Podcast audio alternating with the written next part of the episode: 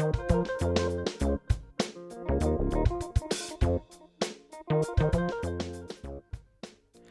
reißen unsere lieben Zuhörerinnen zur heutigen Sendung von Andy, der alternative Nachrichtendienst von Orange Radio 94 am 1. Dezember, willkommen.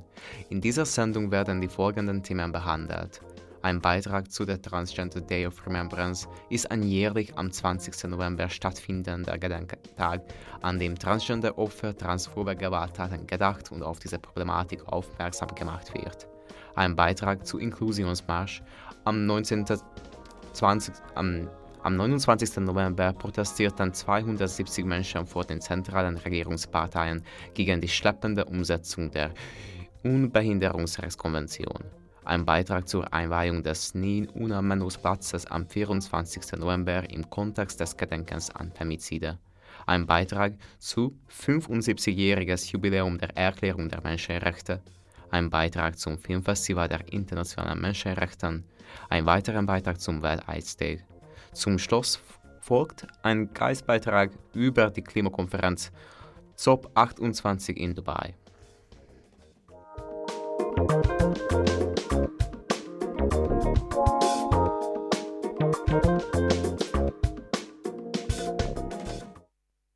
Jedes Jahr am 20. November wird weltweit der Trans Day of Remembrance begangen, um an die Leben von Transgender-Personen zu erinnern, die aufgrund von transphober Gewalt ums Leben gekommen sind. Der Transgender-Gedenktag wurde erstmals 1999 in den USA ins Leben gerufen, um an den Mord an Rita Hester zu erinnern, einer Transgender-Frau. Zur Verständlichkeit des Beitrags gehen wir auf drei Definitionen ein. Eine Transgender-Person oder kurz Transperson ist jemand, dessen Geschlechtsidentität nicht mit dem bei der Geburt zugewiesenen Geschlecht übereinstimmt. Geschlechtsidentität bezieht sich auf das innere, persönliche Wissen darüber, ob man sich als männlich, weiblich oder in einigen Fällen als eine andere Geschlechtsidentität identifiziert.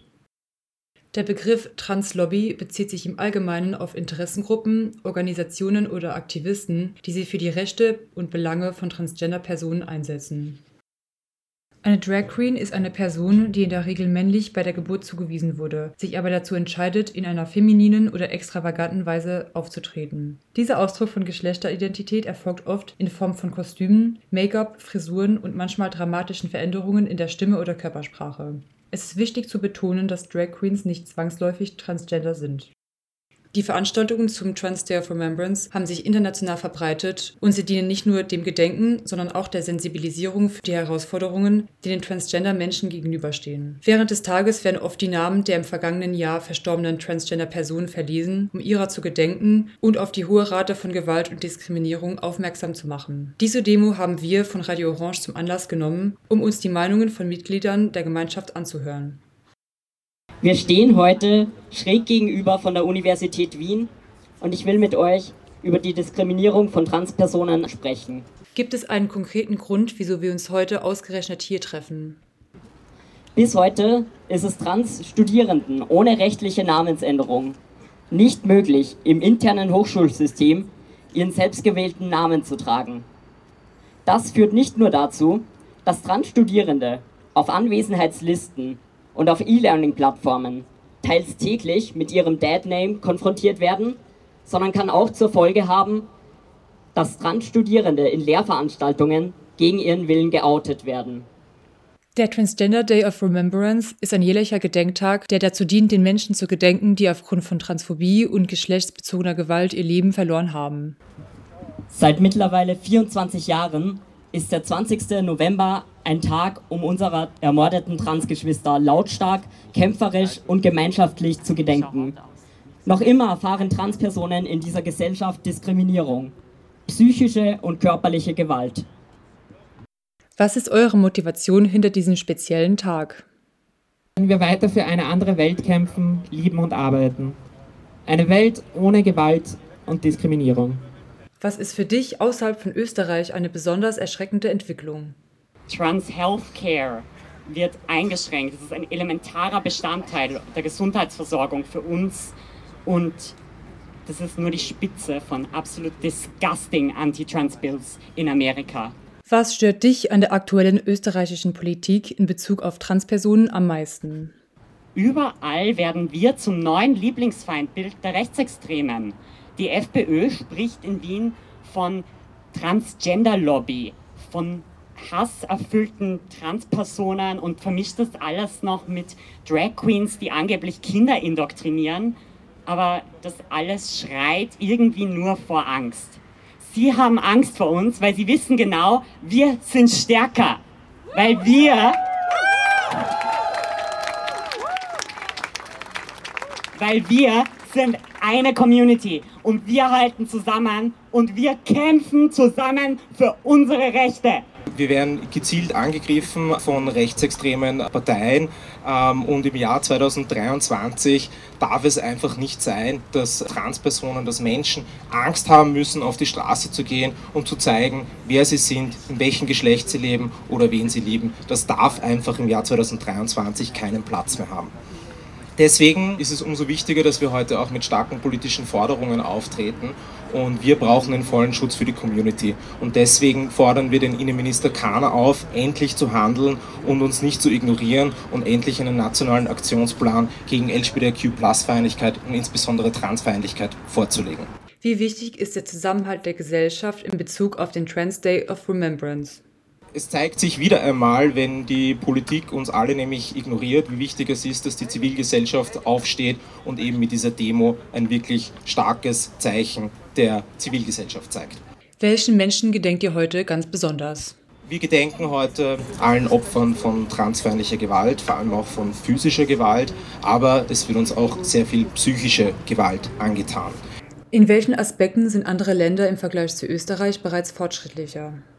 Ganz insbesondere mit einem unleidigen Thema, nämlich den Konversionstherapien, den sogenannten Umpolungstherapien, die uns versuchen normal zu machen, angepasst zu machen, die aber zu unsäglichem Leid führen.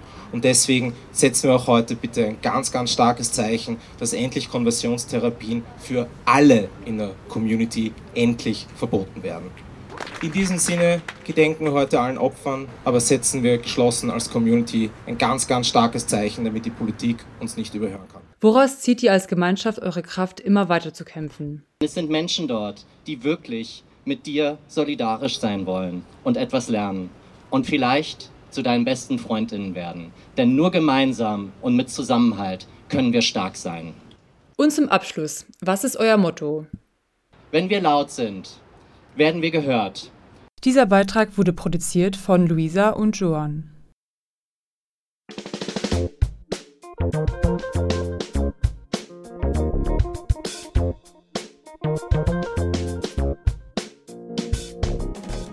Seit 15 Jahren habt ihr die Menschenrechte in Österreich anerkannt. Wir machen Rückschritte. Wir sind Menschen, wir haben Rechte. Hört auf, euch abzuputzen an der Bevölkerung. Die UN-Behindertenrechtskonvention hat Österreich im Herbst 2008 ratifiziert, vor 15 Jahren. Damit ist das Land eigentlich verpflichtet, ihre Bestimmungen in nationalen Gesetzen umzusetzen. Passiert ist das nicht oder kaum, finden die Betroffenen selbst. Tatsächlich hat die Staatenprüfung Österreichs im vergangenen Sommer schwere Mängel aufgezeigt – Ernsthaft besorgt zeigen sich die BerichterstatterInnen etwa über Rückschritte im Bereich der inklusiven Bildung, bei Vorschriften zur Barrierefreiheit und in der Deinstitutionalisierung. Mit dem schlechten Zeugnis gibt es für Österreich auch gleich einen ganzen Katalog an Handlungsempfehlungen, wie diese Missstände behoben werden können. Klaus Wiedel, Präsident des österreichischen Behindertenrats, fordert von den Regierungsparteien, diese Handlungsempfehlungen in einem strukturierten Verfahren umzusetzen. Uns ist es wichtig, einen Danke. strukturierten Prozess zur Abarbeitung der Handlungsempfehlungen der UN-Konvention zu starten und ähnlich. Wir haben seit 15 Jahren, vor 15 Jahren die UN-Behindertenrechtskonvention ratifiziert und uns verpflichtet, die Menschenrechte für Menschen mit Behinderungen umzusetzen. Und nach 15 Jahren hat uns die UNO bestätigt, dass große Mängel sind. Und wir wirklich ersuchen, äh, dass wir jetzt wirklich einen strukturierten Prozess einleiten, um die Handlungsempfehlungen aufzuarbeiten bis zur nächsten Stadtprüfung. Das ist unser Wunsch, deswegen sind wir da. Um den Forderungen Nachdruck zu verleihen, hat der Behindertenrat am 29. November zum Inklusionsmarsch aufgerufen. Mehr als 270 Menschen folgten dem Aufruf und versammelten sich vor den Zentralen der Regierungsparteien in Wien. Bei der ÖVP in der Lichtenfelsgasse traf das Präsidium des Behindertenrates auf Gudrun Kugler, die Menschenrechtssprecherin der Partei. Ich bin Menschenrechtssprecherin für die Volkspartei. Wir haben auch eine Behindertensprecherin, die Kira Grünberg. Sie kennen sie hoffentlich. Sie wäre heute gerne da. Für sie ist das Reisen auch nicht ganz einfach. Sie grüßt und ich soll die Anliegen ihr weitergeben, was ich sehr gerne mache. Wenn wir uns in Ruhe zusammensetzen, soll die Frau Grünberg mit dabei sein. Es ist in den letzten Jahren auch schon viel Gutes passiert, aber wir sind noch lange nicht dort, wo wir sein wollen. In diesem Sinn bleiben Sie dran. Ich mache, mache es auch. Die Frau Kira Grünberg macht es auch. Und es ist wichtig, dass wir im engen Austausch sind und bleiben, damit Schritt für Schritt was weitergeht. Ich danke euch allen, herzlich willkommen und hoffentlich auf bald wieder. Für Klaus Wiedel reicht das Eingeständnis der Versäumnisse nicht. Er fordert einen Prozess zur Umsetzung, in den die Betroffenen eingebunden werden. Wir erwarten uns wirklich jetzt äh, äh nach 15 Jahren, dass wir wirklich, es steht ja auch einiges im Regierungsprogramm, Lohn- und Geld und viele andere Dinge. Ja. Und ähm, wir müssen einfach jetzt nach 15 Jahren die Menschenrechte, zu denen sich Österreich bekannt und verpflichtet hat, endlich einen Prozess starten, um in Gang zu bringen. Wenn etwas im Regierungsprogramm steht, dann heißt das noch lange nicht, dass es auch passiert. In Österreich bleibt etwa vieles am Föderalismus hängen, die Rechte von Menschen mit Behinderung ziehen sich durch alle Bereiche des Lebens und der Politik und fallen damit auch teilweise in die Zuständigkeit der Bundesländer. Laut Länderprüfung ein Problem. Zitat Der Ausschuss stellt mit großer Sorge fest, dass die Landesregierungen dem Übereinkommen kaum Beachtung schenken. Bewusstsein dafür, dass in den vergangenen 15 Jahren von der Politik zu wenig getan wurde, zeigte beim Inklusionsmarsch auch Bedrana Ribo, Nationalratsabgeordnete der Grünen.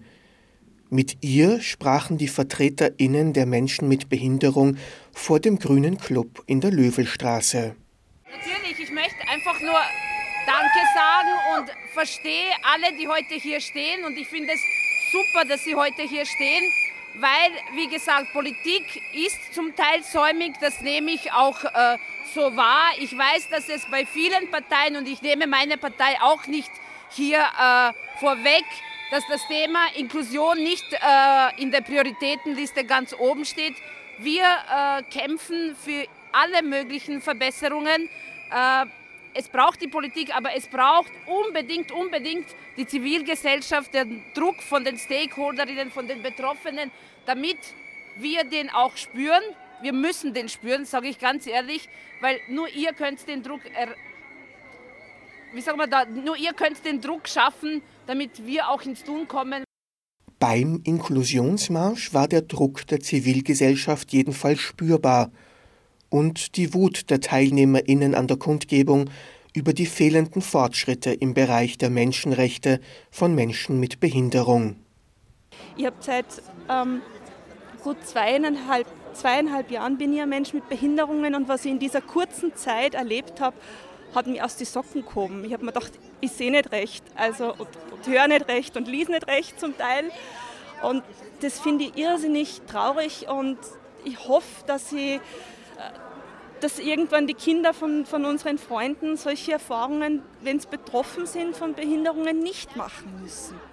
Nationalratsabgeordnete Ribo und Behindertenratpräsident Wiedl sind sich jedenfalls einig, dass ein Prozess mit Beteiligung der Betroffenen gefunden werden muss. Im Inklusionsbereich ist das das Credo, nicht über die Menschen äh, entscheiden, weil ich glaube, äh, die äh, Community weiß sehr genau, wovon ich spreche. Es wird sehr viel über eure Köpfe hinweg entschieden und das ist nicht Inklusion.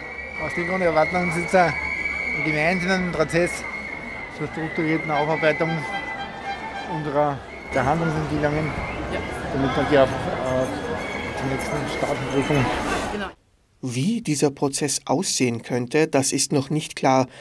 Dazu will der Behindertenrat noch vor Weihnachten weitere Gespräche mit der Politik suchen. Dieser Beitrag wurde gestaltet von Stefan Resch.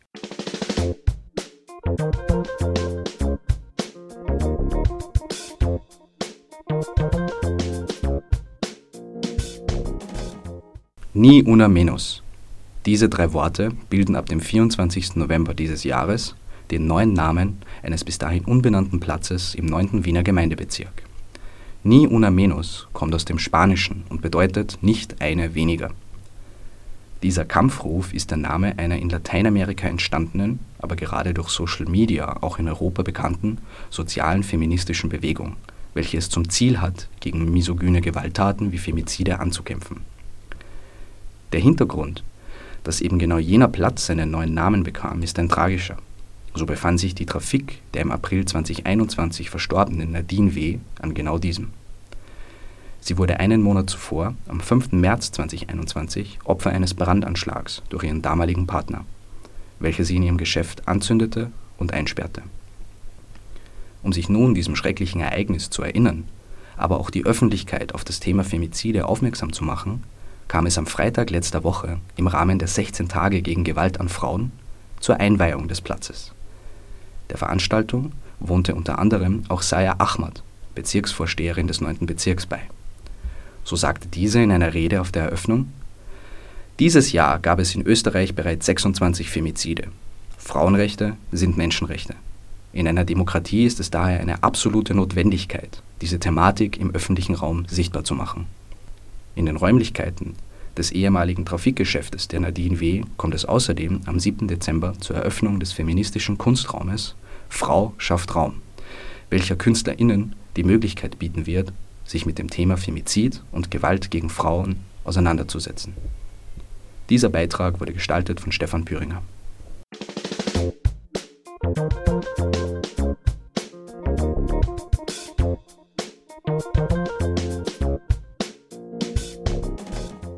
75-jähriges Jubiläum der Allgemeinen Erklärung der Menschenrechte. Alle Menschen sind frei und gleich an Würde und Rechten geboren. Dieser erste Satz nach der Präambel der Allgemeinen Erklärung der Menschenrechte kurz AEMR sichert allen Menschen gleiche Rechte zu, unabhängig von Hautfarbe, Alter, Geschlecht, Sprache, Religion, politischer oder sozialer Anschauung, ethnischer und sozialer Herkunft. Es ist der erste von insgesamt 30 Artikeln zu deren Einhaltung sich die Mitgliedstaaten der Vereinten Nationen 1948 gemeinsam verpflichtet haben. Am 10. Dezember 2023 jährt sich die Unterzeichnung der Allgemeinen Erklärung der Menschenrechte der Vereinten Nationen zum 75. Mal. Die Erklärung wurde am 10. Dezember 1948 von der UN-Generalversammlung angenommen. In 30 Artikeln definieren sie die grundlegenden bürgerlichen, politischen und sozialen Rechte, auf die jeder Mensch Anspruch hat. Die Werte Gleichheit, Gerechtigkeit und Menschenwürde, die darin verankert sind, sind weiterhin hochaktuell. Die UN-Kampagne Human Rights 75 ruft anlässlich des Jubiläums alle Menschen dazu auf, für die Menschenrechte einzutreten und sich dafür einzusetzen, dass die Grundsätze der Allgemeinen Erklärung der Menschenrechte in unserem täglichen Leben Wirklichkeit werden die Kampagne lädt in einer Aktion dazu ein, sich mit Fotos oder Videos von Orten zu beteiligen, die man mit einzelnen oder mehreren Artikeln der Menschenrechte verbindet und diese zu beschreiben. Diese Aktion ist auf folgender Website erreichbar: unvienna.org/hier und heute. Volker Türk, UN-Hochkommissar für Menschenrechte, hat anlässlich des 75-jährigen Bestehens der Allgemeinen Erklärung der Menschenrechte eine Botschaft die auf der Website des Regionalen Informationszentrums der Vereinten Nationen zu lesen ist und mit folgendem Satz abschließt: Wir haben mehr gemeinsam, als wir denken.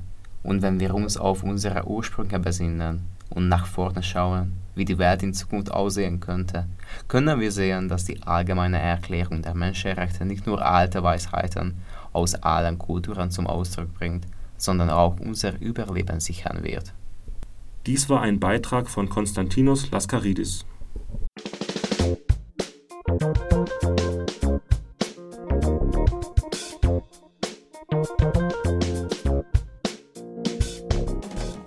Vom 30. November bis zum 10. Dezember präsentiert das Human World International Human Rights Film Festival in Top-Kino-Filme, um das Bewusstsein für weltweite Menschenrechte zu schärfen. Das Human World holt internationale und nationale Filme von hoher Qualität nach Wien, die sich auf verschiedenste Weise mit gesellschaftspolitischen Umständen, Problemen und Herausforderungen auseinandersetzen und die den weltweiten Umgang mit Menschenrechten auf die Leinwand bringen. Zudem legt die Human World jedes Jahr einen besonderen Fokus auf österreichische Produktionen, die etwa 20% des Filmprogramms ausmachen. Viele österreichische Langfilme zu dieser Thematik feiern ihre Premiere oder ihren Kinostart bei This Human World. Das Festival präsentiert nicht nur Filme, sondern bietet auch Raum für Diskussion, Reflexion und Inspiration um globale Themen aus verschiedenen Perspektiven zu betrachten. Mehr Informationen findet man auf der Webseite von thishumanworld.at. Dieser Beitrag wurde von Imra Bons gestaltet.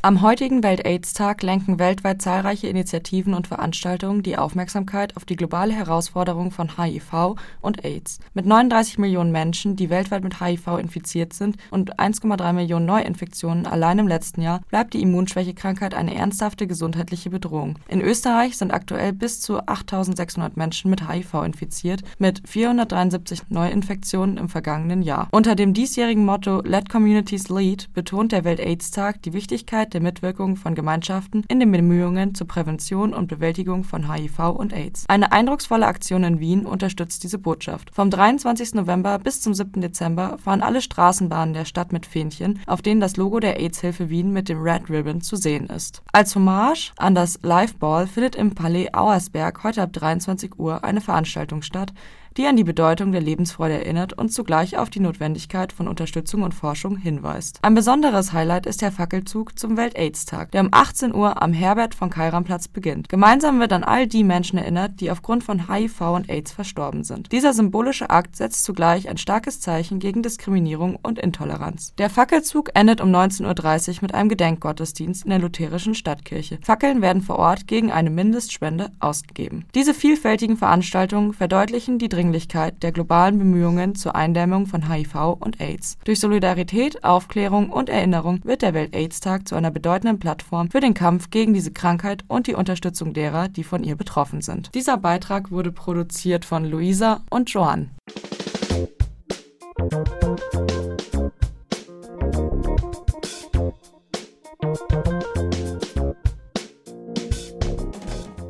Wir haben jetzt Dominik Memmel hier in der Leitung von den Scientists for Future in Leipzig unter anderem zur UN-Klimakonferenz. PolitikerInnen und Expertinnen aus aller Welt treffen sich da ja ab dem Donnerstag, ab dem 30.11. bis zum 12. Dezember zieht sich das so noch hin.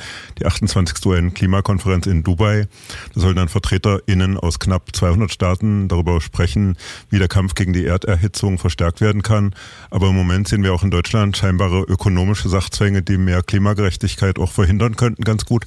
Hast du noch Hoffnung bei so einer Realpolitik? Naja, ich sag mal so, ich habe Hoffnung, dass wir es als Gesellschaft schaffen äh, oder als Menschheit mit dem, was da kommt, möglichst human umzugehen. Dass wir einen Klimawandel oder, oder kollabierendes Klima, es sind ja auch Ökosysteme, die dranhängen und teilweise gar nichts mit dem Klima zu tun haben oder auch wechselwirken, dass wir das noch ähm, sagen wir, auf ein sehr angenehm und trägliches Maß bremsen können, das ist äh, mit Sicherheit durch. Also ob es da Fortschritte geben kann überhaupt angesichts ja auch dieser Zwänge der Realpolitik sozusagen? Ja, es kann natürlich was geben. Also das Gute an der COP ist, du hattest ja schon erwähnt, dass da sich viele verschiedene Gruppen auch treffen. Äh, die Lobbyisten würde ich jetzt noch dazu nehmen, eine Gruppe, die dann vielleicht nicht unbedingt gerne dort hat, aber die halt einfach auch ähm, relativ mächtig vertreten sind und dann dadurch, dass sie die COP leiten, in dem Fall durch Sultan Ahmed al-Shaber, der den Vorsitz hat. Äh, allerdings muss man auch sagen, so diese Mischung, dass von, von Aktivisten bis Lobbyisten alles zusammenkommt, hat ja immer ein Potenzial für Wirkung. Dieses Wirkungspendel kann halt in verschiedene Richtungen ausschlagen, ähm, wobei, was man jetzt so liest äh, und hört, ähm, gehe ich erstmal nicht von aus, dass die COP28 jetzt wegweisend in eine gute Richtung sein wird. 1 bis 27 waren es auch nicht. Du bist jetzt hier bei Scientists for Future in Leipzig aktiv. Wie blickt ihr denn so die Klimagerechtigkeitsbewegung da drauf auf sowas? Blickt ihr da dann trotzdem noch mit Interesse drauf oder ist das auch immer so ein bisschen das Illusionierend, so ja, die Erwartungen etwas gedämpft? Ja, es ist ein bisschen ein zynisches Interesse, würde ich sagen. Also hier und da sicher auch noch mit einer Hoffnung, ähm, die halt ja ein bisschen magisches Denken beinhaltet vielleicht. Also ähm, klar, Hoffnung, wo soll man sie hernehmen? Also viel gibt's ja nicht, was da Hoffnung macht. Und ähm, möglicherweise hat man Glück, vielleicht, vielleicht tut sich was. Also ein Ding ist ja, dass die äh, Extremwetter dieses Jahr nochmal sowas von zugenommen haben weltweit. Ähm, also tatsächlich auch vor Ort, wo die COP stattfindet, gab es vor ein, zwei Wochen ganz heftige Überflutungen, ähm, dass sich da was getan hat. Und es ist auch so, das ist wohl ein Unterschied zu den anderen COPs, dass es vorher immer um so diese Lösungsthemen ging, also erneuerbare Energien, um es jetzt mal verkürzt zu sagen. Und jetzt geht es um die Probleme auch. Also der Fokus ist mehr bei den ähm, fossilen Energieträgern. Das ist eine andere Herangehensweise. Die kann natürlich dazu sorgen, dass der Lobbyismus ja, ganz viele Geschäfte macht bei der COP. Kann auch dafür sorgen, dass es eine positive Überraschung gibt, dass man da wirklich äh, Grenzen zieht. Das lässt sich jetzt aber schwer hm. absehen. Das sind ja vielleicht dann auch doch Persönlichkeiten wie Sultan Al-Jaber, Industrieminister der Vereinigten Arabischen Emirate, dann noch Persönlichkeiten, die auch da was äh, drehen können, sozusagen mit dabei. Also das ist ja zumindest dann äh, am richtigen Ort sozusagen. Bei dem Sultan, da muss man kurz sagen, der fällt halt vor allem dadurch auf, ähm, dass er, dass er äh, einfach viel Öllobbyismus betreibt, dass er ähm, auch Twitter-Kampagnen startet ähm, und so weiter und so fort, Greenwashing und das sehr exzessiv. Also zum Beispiel auch daran arbeitet, dass möglichst billige Verbrenner in andere Länder verkaufen verkauft werden, damit dort Verbrenner fahren ähm, und die schlucken halt Öl, das er verkauft. Also ob der jetzt wirklich gewillt ist, weniger Öl in die Welt zu schicken, das sei mal sehr fraglich. Gibt es da trotzdem irgendwelche positiven Stellschrauben, die du da siehst? Da werden ja schon immer Selbstverpflichtungen formuliert, aber häufig dann auch nicht ganz konsequent umgesetzt. Siehst du trotzdem irgendwas, was da auch positiv so verändert? Naja, also äh, Scholz kommt mit der Idee von einem Klimaclub. Das sollen Staaten sein, die sich auf einen gemeinsamen Mindestpreis für CO2 einigen. Und jetzt kommt wieder so ein schönes Wort, könnten. Ähm, also da könnte was passieren, könnte nichts passieren, wird sich zeigen. Und ähm, was natürlich eine sehr schwieriges Thema ist, äh, ist eine Allianz für Atomenergie, also Frankreich, Großbritannien, USA, Schweden, Südkorea und auch die Vereinigten Arabischen Emirate äh, wollen die Atomkraftkapazitäten bis 2050 verdreifachen. Ich sag mal, wenn die Meiler schon stehen und funktionieren und sicher sind, okay, als Brückentechnologie wäre ich da jetzt nicht hundertprozentig abgeneigt, ähm, aber neue Meiler bauen das ist halt allein schon aus Sicht von Beton und CO2-Ausstoß ähm, No-Go. Und was man nicht vergessen dürfen, äh, viel Uran kommt mittlerweile aus einem faschistoiden Russland. Verfolgst du das dann wie so ein Fußballspiel, wo man nicht so viel von erwartet, aber trotzdem gespannt vor dem Bildschirm hängt oder wie wirst du das verfolgen? nee, also da würde ich tatsächlich lieber Fußball gucken, weil ähm, glaube, das ist erstens langweilig und vor allem viel frustrierend. Ich werde es natürlich schon mit einem Auge verfolgen und die, äh, sagen wir, die wichtigeren Entscheidungen, die werden schon durchkommen. Und ähm, ob die jetzt in den großen Medien landen oder jetzt nur sagen wir, so im Dunstkreis von Scientists for Future und Klimabewegungen, ähm, das kriege ich auf jeden Fall mit. Und da kann ich natürlich alle raten, äh, das ähm, auch zu verfolgen, die jetzt hier zuhören. Und zwar nicht nur in der Tagesschau zu verfolgen.